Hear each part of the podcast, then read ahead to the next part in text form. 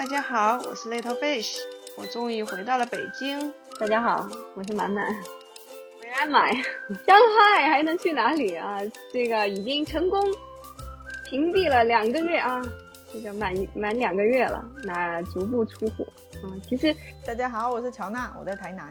台湾的疫情又是另外一种状况了，嗯，每天都是世界第一，但你没有没有什么影响到生活吧？对，生活没什么影响。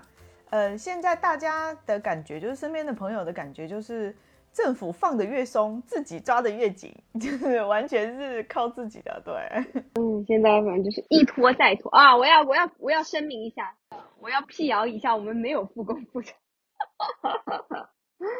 嗯，其实其实现在就是真的，我了解下来的话，就是居民的话是根本谈不上解解封的，就是都是几个小时的放风筝，可能会有一些厂区会复工，然后但是他们叫闭环生产嘛，所以如果你去那边复工了的话，其实你是不能回家的，你就是住在呃厂里，然后或者是公司的话，你如果有公司复工的情况，也就只能是住在公司。啊，当然就是医疗资源。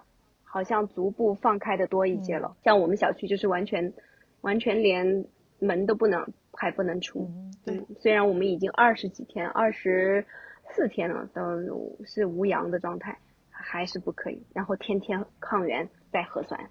我觉得像上海这种情况啊，就是大家说连那个两个月脸都不用洗了。但今天我们要聊一个话题呢。是因为我们那个我们公司跟一个医美的机构做了一个项目，我去推了一下培训，主要是看参加内购会，看看有什么打折。虽然我也不做医美，但我也想了解一下。所以呢，今天就跟另外两批怪味儿科普一下，也不算科普，转不我不知道科不科学，我只能说是转述一下我听 PPT 听到的关于医美的各种东西。这个这个，我觉得应该是很多人还蛮感兴趣的话题吧，对，就是就像 Little Fish 说的一样，嗯，这个直播，你们这次的直播也是参加的人数的，要创了新高，对不对？对我们一般呃知识分享会都不太有那么爆棚的人气。未来这个医美的趋势啊，其实最大的可能性就是是我们的生。生活美容就是我们现在看到的小区楼下的那些美容店，它具备一定的资质之后，比如它有找找一些医生啊之类的，啊达到一定要求，它可以去申请一个牌照，然后它转型成那种小微型的这种医美机构，就是未来的发展趋势是这样子的。所以说，可能在未来五年，你就会在那个你小区门门口。就能看到这种很小的微型的这种医美机构，它可能原来只是就是一个美容店嘛，就打个玻尿酸啊这些这种简单的，对吧？对，但是这个这个事情，它的现在说是牌照是比较难申请的。现在那个获获客平台还是以那个流量为王，美团啊这种，百度啊美团啊这种，未来也是百度可能是最大的获客平台，然后。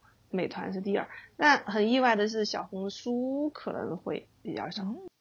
就是小红书虽然在嗯在美美容啊什么化妆这种分享美妆比较多，但是它这一步走的还是比较谨慎的。就是我觉得是小红书它的 经营策略上就是有调整啊，因为它好像把一些就是做化妆做美容的这一些博主的那个权重，就是这这个方面内容的权重整个往下压了。所以它现在呈现出比较多元的一些情况出来，就是各种都都有了。就是以以前就是单方面的，都是分享一些什么美容化妆一些这种，不然就是买东西什么的。对，现在它都会更多对呀，对，而而且很容易翻车嘛。那就具体的就是大家去比较关心的就是内购啊，是吧？像像我们公司的人注重形象的人也比较多，所以这个去了之后。这个知识分享也比较火爆。医美啊，分为嫩肤、紧肤、纤体和面雕。然后那个，其实呢，他们在在医院里的话，这不一定这么分，他可能嗯都是放放到那个皮肤科啊之类的。然后嫩肤这块主要是分为三大类，一个是清洁、美白和补水。哎，补水补水不是补水不是个智商税吗？啊比较医医美行业的比较比较排前的，这这个这个东西还是比较推荐的，并不是智商税。就是对我们三个的概念来讲，医美就全部都是智商税，你知道吗？就 对，因为我们到现在都没有做过医美。没有吧？但之前不是说过，就是说其实有一些那种操作，它是可以确实改善那个皮肤的状态的嘛，而且这种东西可能是需要。呃，只能是短期的改善，你需要频繁的去做，对对对吧？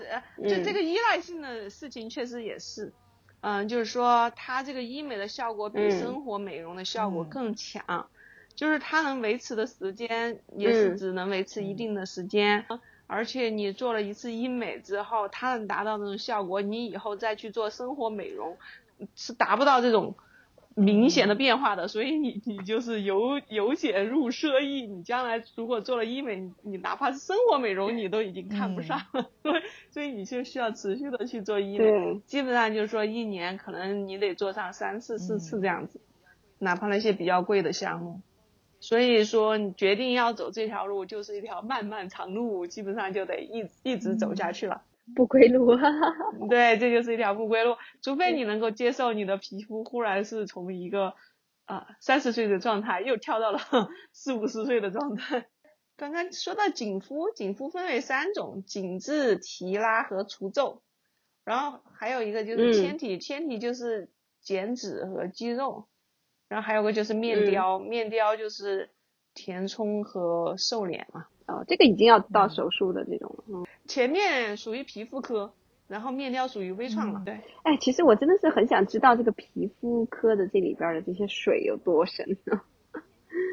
就是你天天看那些天花乱坠的那些就是护肤品的广告嘛。对，我觉得我记得以前乔拉也讲过，你你再贵再贵的护肤品，然后那个最后的效果肯定是跟医美没法比的。是的。就是说，你那个到底能不能就，比如说，就是像那个，就是说补水那个概念嘛？它这个到医美，医美就补水就不是那个，就不是那个我们说的护肤品了，它就是已经是到那个要打针了，玻尿酸呐这一些了。对的嘛，所以我就是说，比如说你希望在脸上，因为通过就是涂一点水，然后就补水的话，这这个肯定是达不到效果的嘛，是吧？啊，因为我们的皮肤的那个，你多喝一点水，多运动这种。对对对对对对，是的。多喝水，多运动，我觉得可能这个才是真正意义上的补水吧，或者说防晒，对吧？你做好防晒，对对对，这完全是你你让你的手感觉更好一点，我觉得，怪不是，也许根本不是你的皮肤变得更好了一点。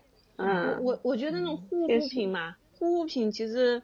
清洁的、补水的和防晒的，我觉得这这还算不不算是受智商税。这因为这三样还是推荐要做的嘛，就是反正我在我之前一直在珠海，我觉得补不补水的问题都不大。但是在北京你不涂那种保湿的东西，那你你自己都受不了的。不过我我觉得可能是这样子一个逻辑，就是因为你要先要清洁，然后洗的时候你就把皮肤本来的那个。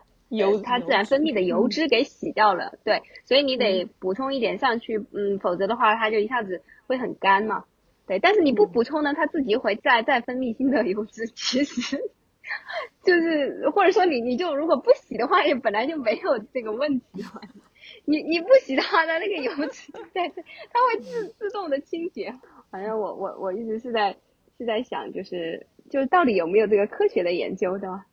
就是洗脸的必要性，我觉得洗洗脸当然是主要是为了有一些就脏的东西是吧？有一些灰尘啊什么的，你要你要洗掉，所以我觉得主要还是这个这个角度。但如果如果你的清洁太过于深层的话，就反倒就是破坏了它本身的一个平衡，然后你又去再找补，然后再去补点水，我这个就是自己找事儿干了。对，说到这个清洁这个事情，嗯，根据我听的讲座，然后说清洁这个问题。啊，就是要做的，但是并不推荐所有人都做。像医美级的这种清洁，它主要是已经针对有一些皮肤问题了。像有一些大家觉得这种脸部的一些毛孔有点大，但是里面也没有明显的黑头，这种属于是自然的皮肤老化，这种是不推荐去做医美级的清洁的。那个现在清洁主要有两种产品。一个是海飞秀，一个是果酸。我看过一个台湾的那个就是美容科的医师，他是在台北开实体诊所，他在他其实，在油管上有很多的，就是关于美容的一些知识的分享。我就看他一些有一些案例，就是那种毁容性的青春痘啊，就是已经长到脸上，就是感觉好像很粗很厚的那种皮了。我原本是以为是会就是开一些药给他去擦。但是不是哦？感觉好像他拿了一个那个机器，很像是那种磨那种什么东西的，就上面有呜，就是有一个什么东西在转的，然后他会去帮你打磨那个脸。哦，我觉得看起来好恐怖啊！天哪，就会就很像一个什么电钻什么之类的东西，就在你的脸上这样一直磨，嗯，然后还有那种碎屑飞出来，哦，太可怕了！天哪！不过我觉得就是皮肤其实。皮肤科嘛，对吧？也是一个医学的分科，有很多的问题。嗯，对，这这种就是出现了严重的那种皮肤问题，才到这种医美级的清洁。所以说，还是建议要做什么项目，还是先要去看皮肤科，特别是医美级的这种，还是要先去看皮肤科，然后让医生看了你的皮肤之后，然后你自己才决定做什么样的。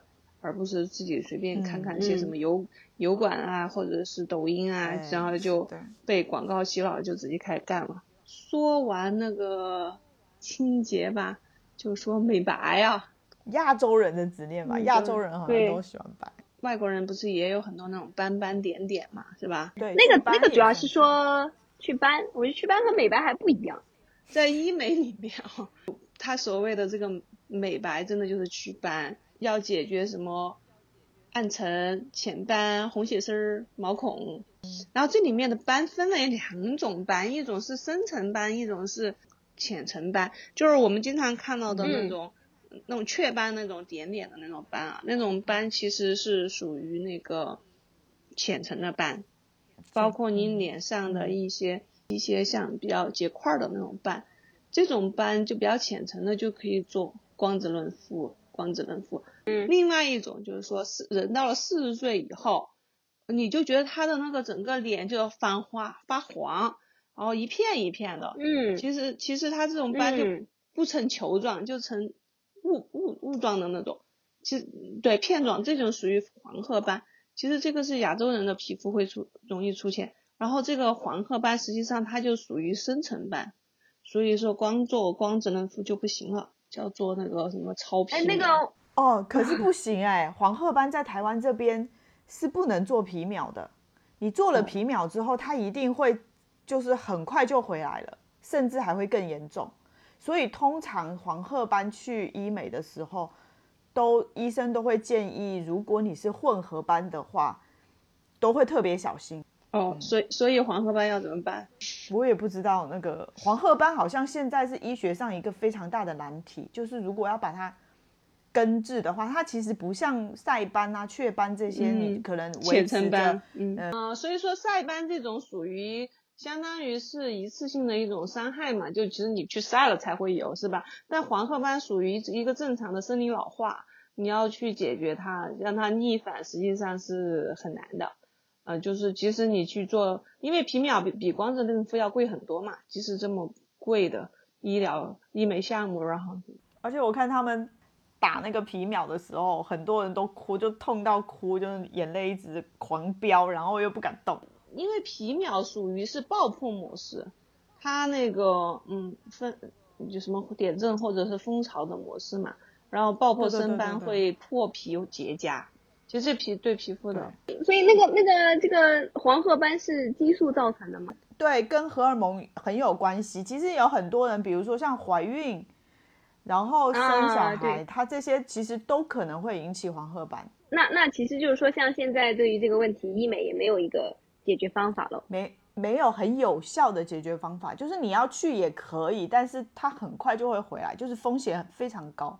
就人嘛。这个老化是人的一个自然现象，你黄褐斑也好，皱纹也好，你你你你可能通过一些医美的手段能使它暂时看起来会减轻，但你毕竟不能够去对抗这个人的自然属性啊啊，你可能就会，如果你是一些职业需要，你是明星，你就是不能接受你有了黄褐斑。这种你可能就需要频繁的去做，你要去承受这个风险，但是你可能会有相应的好处，就是你你看起来更美了，然后你能够接事业发展的更好。但是对于普通人来讲，你对那个容貌没有那么高的职业或者事业上的需求的话，你就要去考虑一下是否值得这样子高频率的去维持一种一种这种医美的状态。嗯，其实很深层次的还是自我的接纳的一个问题嘛。所以你像像你皮肤只是一些暗沉啊、浅斑啊、红血丝啊这种，可以去做做光子嫩肤。对，像光子嫩肤这个什么手手疗程推荐是一个月一次，哦哟，一个月一次，反正你就已经踏上一条不归路了。而且以后你不做的话，就很难再接受自己了。我刚是想说，其实就是在美白这一块啊，我有一个非常好的心得，就是。我不是讲祛斑哈，就是美白，纯美白，就是说你觉得说你的肤色比较黑，然后想要变白这种情况，就是因为我以前在四川、在上海的时候，从来就不会擦防晒，人就是人整个就很黑嘛，你们就知道我以前就是很黑啊，比如说踢球什么的，然后也不会擦防晒，然后都风吹日晒的就很黑。但是现在我身边所有的的朋友，所有认识的人都从完全不相信我以前很黑。都觉得说你现在这么白怎么可能？我觉得真的就是防晒，因为我到台湾来之后，到特别是台南，紫外线真的太高了，高到说我只要出去晒了之后，就会马上起疹子，然后就会特别痒。所以我到台南来之后，就是真的只要出门，一年四季只要出门就一定要擦防晒，就白就非常的白。所以我觉得说各位想要那个色号要想要变浅的朋友。就是你真的就是每天做好防晒就好了，然后接着就是嫩肤里面的补水了，补水有两种，一个什么树树维可，一个是娃娃针，比较推荐的是娃娃针，其实它就是什么微胶联的玻尿酸，比单纯的玻尿酸更持久，且有平稳促胶原的作用，然后是正常的水光操作。手手疗程建议每个月一次，哦，这个还蛮贵的。正常的市场参考价是两千五左右。上层人士，哦，你一个月要花掉。想用。说，对你去光子嫩肤一下，然后这次搞搞定美白的事儿，你再去补水一下。两岸通航以后。就是做医美的建议到台湾来，台湾的价格真的会比较便宜，便宜很。你说到这个事情，确实是这样子的，因为大家都会反映说去东南亚。嗯，也好，台湾也好，做医美都比在大陆便宜。确实，这个市场也是这样的，因为它现在整个市场呈现出就是那种头部聚集嘛，就是少有的几家企业占领了大部分的市场份额，然后他们就有定价权，在大陆这边，他们这个价格就定的很高。其实并不是说它的那个东西真的值那么多钱，你你换个地方，它不同区域的定价策略是不一样的。我觉得很多人应该都花得起啊，只是说愿不愿意花这个钱，就是觉得值不值得，对。对，最主要是你要想好之后，这不是一次性投资。美美丽税呗，我觉得这真的就是将你每个月都在交，这难道还不能叫做美丽税了吗？就是所有的这些，它其实都是建立在，就是说你为了让自己要看上去，好像要更，也不是，其实不叫更美，其实就是更符合。可能目前一些社会上对美的定义，总体来说是希望看上去比实际的年龄好像要更年轻。更年轻。这个整个的这背后的这个这个思路，我个人觉得还是非常非常消费主义，还有非常非常性别主义的包装嘛，对吧？比如说你可以包装成啊追求自我呀，就是对自己好一点呀，你就是很值得呀这种是吧？但但实际上是抛开这些包装的话。嗯，它本质上就是呃让人去关注你的外表嘛。嗯，那么其实，在以前那种传统的价值观、传统的这个性别呃关于呃这个性别观里边，那就会是觉得啊女性需要更多的去关注她的外表，因为她经常都是被他者化，对吧？都是被凝视的一个对象。然后男的就不太需要，男的就只需要关注他内在的品质就可以了。啊，但是现在你就像乔娜刚才说的，就是会有一些男性也是非常的关注自己的外表，那这到底是一件好事还是坏事？其实我我个人也也是说不好，因为我觉得你可能会有一些，当然你你可以有一些比较冠冕堂皇的，你会说哇，这当然是一种性别平等的体现，这是一种进步哈，就是男士男性也可以自由的去追求美。啊，但我反而是觉得，嗯，我更希望的是，就是不管是男性还是女性，就是你都可以自由的去追求美，你也可以自由的不去追求这些美。我就顶着一张黄脸婆的脸，就是怎么了呢？对吧？如果说，我还是相信，当然我还是相信，就是美这个东西的美这东西，可能还是会有一些客观的要要素，是吧？嗯，比如说，如果你真心的，你是充满了自信的，嗯，我相信你会由内而外呈现有一种有一种气质，是气质是给人美的感觉的。那对，哪哪怕你完全不去做医美，是吧？完全不去化妆，我觉得也是有可能的。就是我我就是觉得，我就希望有有更多的这种人能够勇敢做自己。哎，不过不是就是那个前段时间还有一个新的热点，就是那个素颜吗？我一下子就想起来有一个什么素颜挑战，是不是啊？那对我们来讲就不是挑战啊，不是挑战，天天都这样，要化妆才属于挑战，对 不对？我们要参加去挑战赛，是十十分钟化一个妆，对我们来说是一个挑战。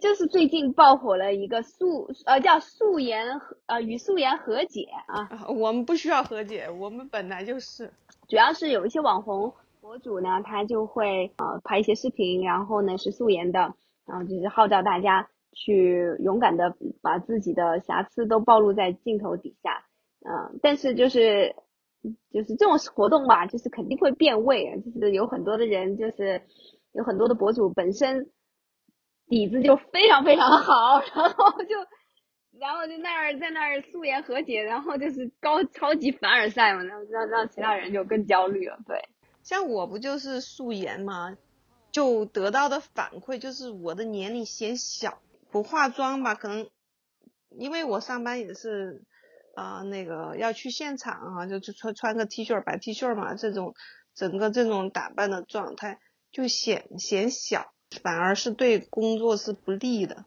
人脸啊，真的是一个太多观念的战场。就你的职业是需求你呈现出一种年轻呢，还是呈现出一种？老道了是吧？老 老练对转，然后就进入紧紧肤这个板块。紧肤主要就分为紧致、提拉和除皱。然后啊，这里面比较推荐的一个就是热玛吉，一个就是超声炮。就说热玛吉比较适合那个三十岁以下的人啊，像我们这种四十岁的可能就要用超声炮了。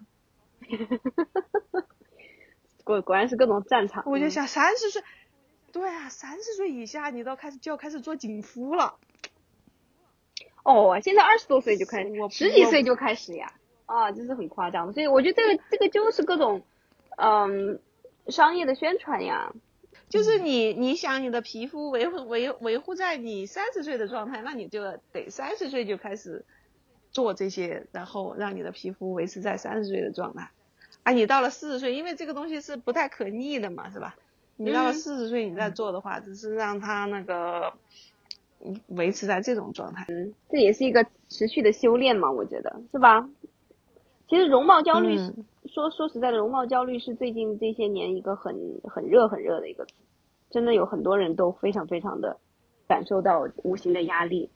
我觉得可能我们对，就加上这种宣传啊，这种对我们这代人真的没有那么强烈的感受。有这么多项目，嗯，对啊，我都不知道还要去打玻尿酸这种。台湾哈，你看我这个完全不做医美也不化妆的人，其实大部分大大部分的方法我大概都知道，价格我也大概都知道。你为啥这么？就是因为身边，因为身边的人真的他们就是会聊啊，就是各种各种年龄层的哦，都会。一下子这个说我要去把那个眼睛眉毛这里切一刀，然后就是要去拉个，就是把那个皮怎么样弄一下，然后一个说他去割双眼皮，然后一个说要去打什么美白的针，然后一个说要去打什么玻尿酸，然后再一个说他要去，哎，他们现在还有一种最新的，就是把自己的血那个什么，好像是抽血出来，然后把它经过一个什么机器过滤了。过滤了之后，然后加一些什么东西，然后再把它打回脸上去。天！然后就是那种密密麻麻的针，这样子把它打回去，然后脸整个打完之后，就是整个就是有些地方就会青的。然后过一段时间之后，的确皮肤会变得比较好。就感觉中中世纪的 中世纪的呃那个偏方吧，对吧？就是一会儿放血，一会儿这个注射，要吓死。哦，我就觉得就是这些东西，就是我真的身边的人不断的各种阶层的人都不断的在讲这种东西，就是有三十几岁的、二十几岁的，然后四十几岁、五十几岁的，真的就是每一个年龄层的人都有不同的需求在做医美的东西，所以我也是觉得说，台湾医美医美这么发达，就是市场那么大，的确是有它的原因的，就是感觉好像。真的，大家就觉得这件事情是很正常的，然后还会讨论。比如说，一群人在一起哈，比如说一群妈妈在一起，其中一个人说：“啊，我上个礼拜去咨询了医美要做什么。”然后其他旁边那个人说：“啊，我们下一次组团一起去好了，一起去咨询什么什么什么什么东西。”然后问你说：“哎，你要不要去？你要不要去？”我就觉得说这个这个这个是不是有点太夸张？就感觉好像是约着一起去买菜一样，他这个东西就是特别容易传染。如果你周围的人大家都没有这个概念或这种行动的话，你也就不关注这个事情，然后你也你也不太相信这个东西会有什么翻天覆地的变化。如果你旁边有一个人，然后他去哇做了做了几次这种什么刚刚说的光子润肤，然后皮肤确实有很大的改善，你你就会产生焦虑，因为。如果大家都不用啊，大家一起变老嘛，是吧？这个这就是人的这自然现象。然后你发现你在自然变好，然后你旁边的人在偷偷开挂，然后就成了最后比谁那个钱多，比谁的皮肤耐操，是吧？可能人在人作为社会动物，是吧？他都有这种炫耀炫耀的本能，然后也也会想要通过各种方式来彰显自己的身份。那你你看，其实。你自己的这个身体的状态，可能就是终极的一种彰显，是吧？包括你的身材的管理啊，对你的嗯面貌啊，嗯，花了那么多钱，哦，做了一下医美，然后你周围的人没有人主动的说，哎，你最近皮肤有变好啊，或者什么，可能就比较难受。要说一下，哦，我去，我去做了一下什么什么什么，是。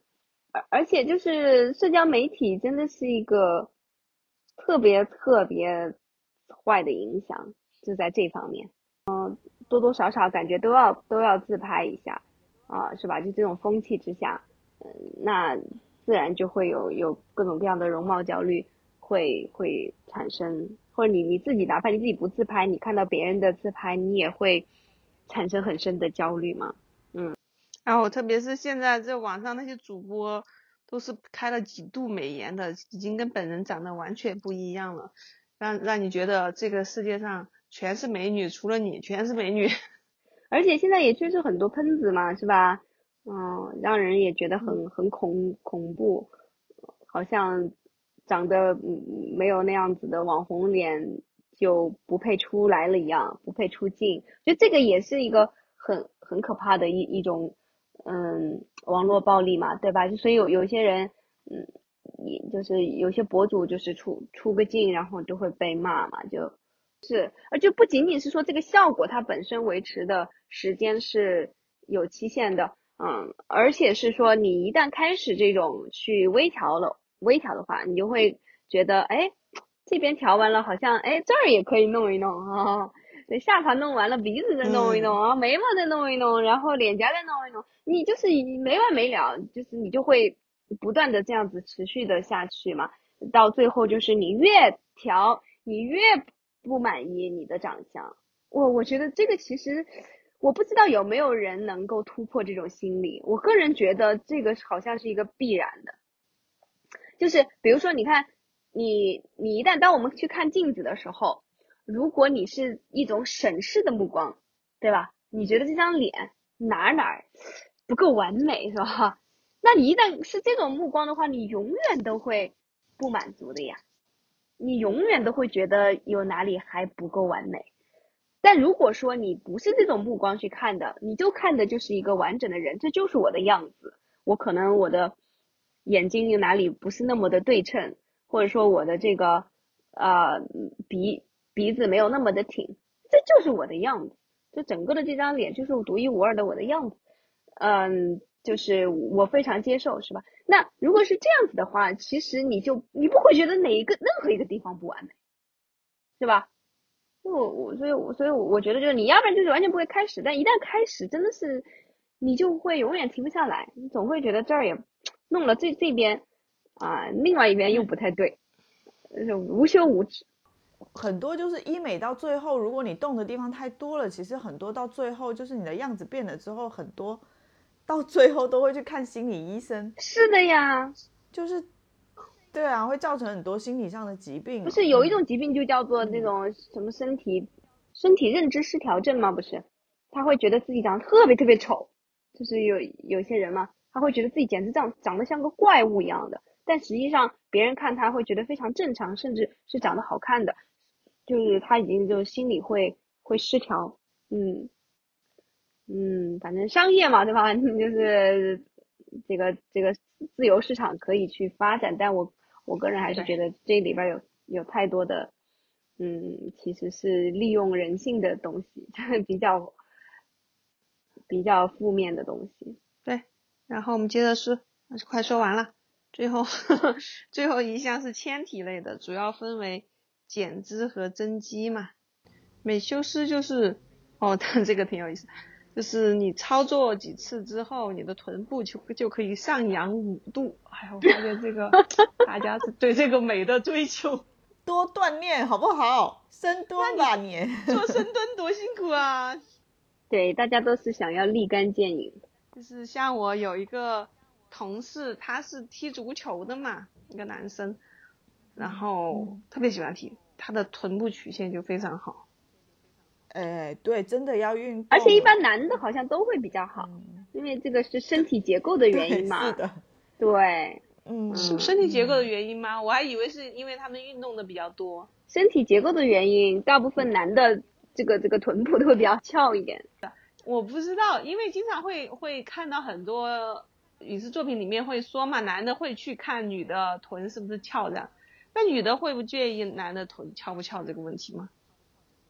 女的也会注意到这个吧？我有朋友是会介意的。嗯，对对对，我也有朋友是，嗯，他是会注意的。嗯嗯嗯，对，就是医美的话，基本上就分为这些项目。你要去做的话，主要就这些了这四个方面。嗯，基本上也也也涵盖了你从头到脚你的各种需求。哎，是的。对，只要你有需求，医美都可以帮你办到。嗯，还，你没有需求也会给你创造需求。对，对，很有可能你想去做个双眼皮，然后把把什么都做了。啊，可不是嘛？双眼皮这双眼皮这个应该不算是医美吧？双眼皮医美了吧？算整形吗？我不知道哎，这边太普遍了，台湾真的就割双眼皮太普遍是吧？嗯，应该这对啊，这边的医美诊所都可以割双眼皮的。嗯，什么开眼眶啊，是吧？开眼角啊，双眼皮儿啊。嗯，开眼角。然后垫鼻鼻根啊，垫垫你的鼻子的三根啊。那还有什么？要隆一下太阳穴，要把太阳穴做一下填充啊。哎呦，那种呃，比如说什么开眼角垫鼻根是吧？的这种操作的话，真的，你只要一做这俩操作，你马上就是，马上就变成网红脸。不是你紧接着还就是那个呀，还要削下巴呀，锥子脸。我觉得就很恐怖啊！就是为什么你会愿意做出这样子这么巨大的牺牲，对吧？就真的你我我觉得是美则美矣，但我真的觉得一点识别度都没有啊。就是真的就是看，对呀，千篇一律都是这样的。我为什么要去做做这个？我我实在是不能理解。我觉得我反倒是我就比较欣赏那种有现在有一些那种化妆，不是现在其实很流行那个化妆前后吗？就是一些变装的，对，嗯，然后哎，我觉得这种还很有意思，是吧？然后呃，其实你你通过化妆，其实相当于是一种艺术在创作，我觉得。嗯，你你会有无限的可能性嘛，对吧？你你今天你今天画成这个样子，明天画那个样子，你会发现其实人的一张脸它是可以有很多的变化的，你只是需要通过化妆的。但是你去做那种永久性的伤害，呃，永久性的改变，然后你马上你你整个人脸就就就变得很没有可塑性了。我觉得，就你只是那个 网红脸的那个套路了，你的很多的丰富的可能性都没有了。嗯，觉得我觉得挺挺可惜的，就嗯，哎呀，但是就是每个人的想法不一样嘛，有些人可能他会觉得，就所以这个跟混的圈子也很有关系呀。嗯。